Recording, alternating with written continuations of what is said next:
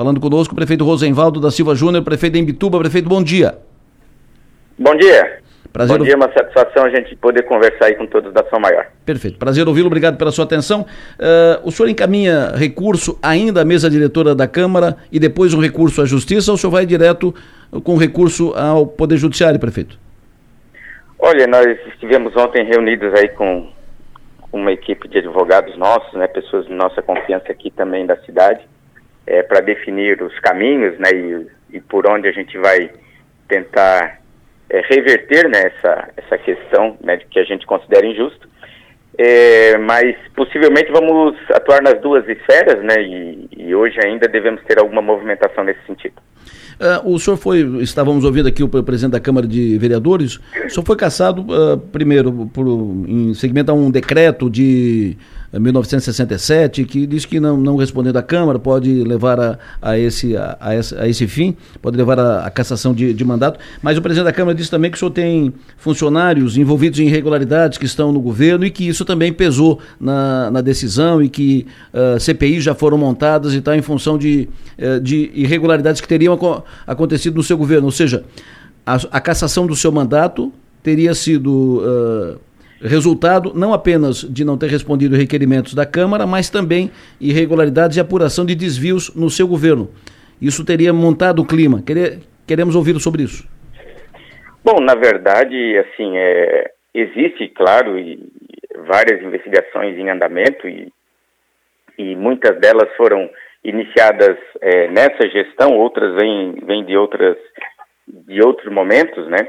É, agora, muitas dessas investigações, inclusive, foram levantadas pelo, pelos próprios setores do município, né?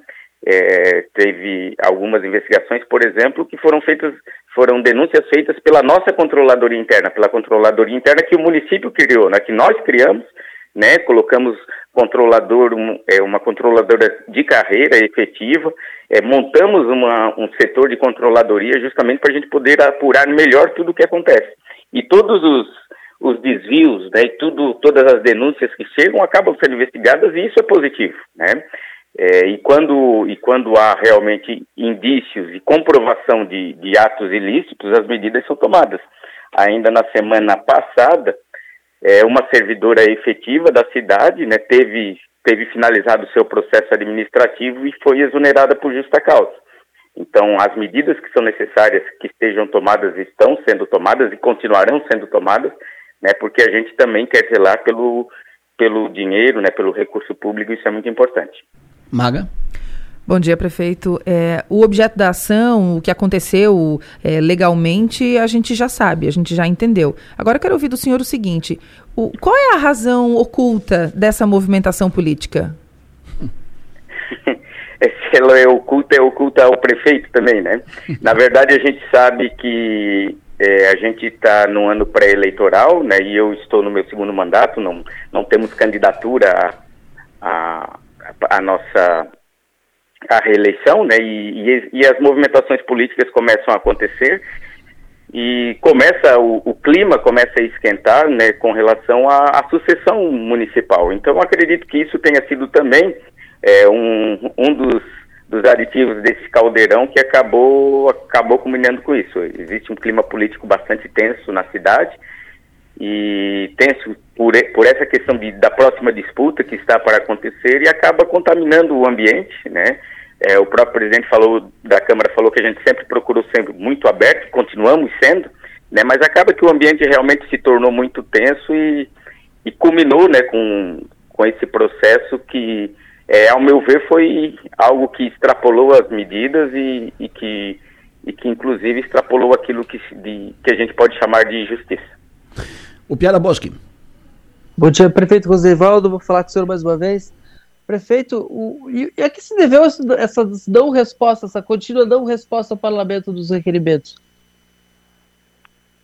Olha, na verdade não é uma contínua não resposta, né? A gente recebe é, semanalmente aí dezenas de, de solicitações de informação, tanto de cidadãos quanto da Câmara de Vereadores, através de requerimentos, quanto a ofícios do Ministério Público, e que são respostas que, na maioria das vezes, não são respostas do prefeito, do gestor em si, são respostas que é, precisam ser repassadas aos setores competentes para apurar, né, para fazer os levantamentos e poder a gente dar respostas fidedignas ao cidadão, ao vereador, né, ou, ou a quem está solicitando.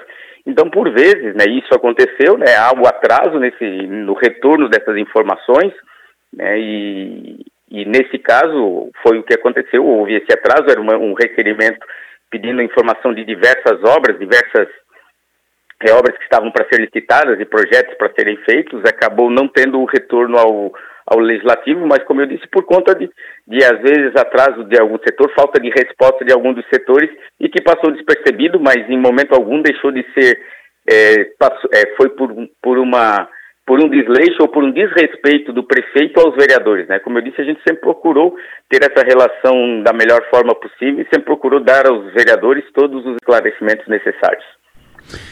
Prefeito, muito obrigado pela sua atenção, obrigado pela entrevista. O senhor tem um bom dia, boa sorte. Eu que, eu que agradeço, agradeço a oportunidade de a gente conversar e estamos sempre à disposição. Um grande abraço.